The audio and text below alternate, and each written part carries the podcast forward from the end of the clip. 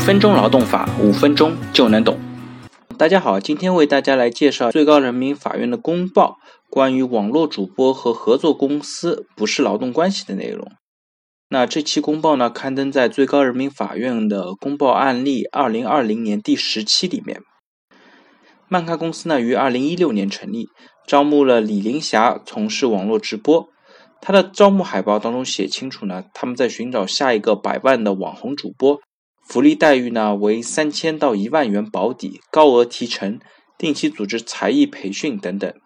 优秀主播月薪可以达到九万，上不封顶，不需要经验。漫咖公司呢提供主播的定期培训、形象打造等等。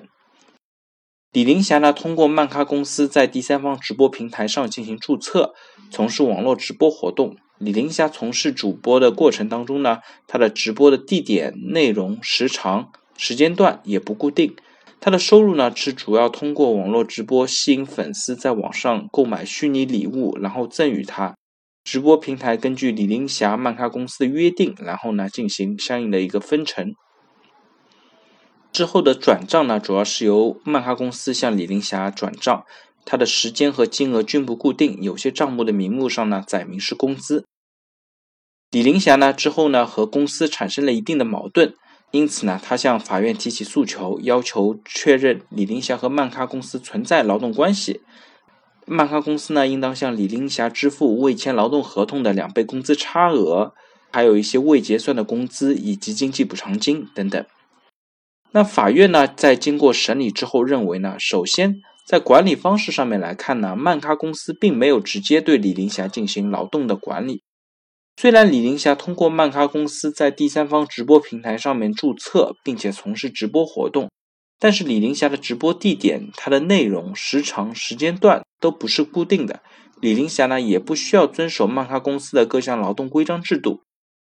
尽管双方合作协议对李林霞的每个月直播天数以及直播时长做了约定。同时呢，也对他的直播卫生条件、休息时间、就餐地点、公派仪式等内容进行了相应的规定。但是呢，这些都应该理解成李林霞基于双方直播合作关系，应当履行合同义务、应当遵守的相应规定，并非曼咖公司对李林霞实施了劳动法意义上的管理行为。其次呢，从收入的分配来看呢，曼咖公司并没有向李林霞支付劳动报酬。李林霞的直播收入呢，虽然是由漫咖公司支付的，但是呢，主要通过李林霞的网络直播吸引粉丝的打赏所得。漫咖公司呢，只是根据他和直播平台之间的约定分成比例进行收益分配。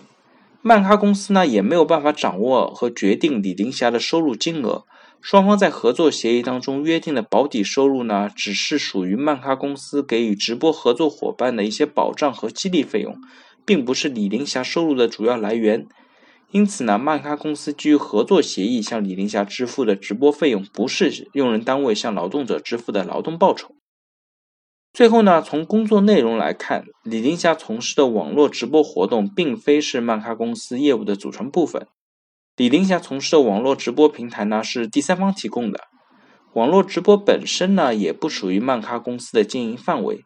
漫咖公司的经营范围呢，仅包括直播策划服务，不包括信息网络传播的视听节目等内容。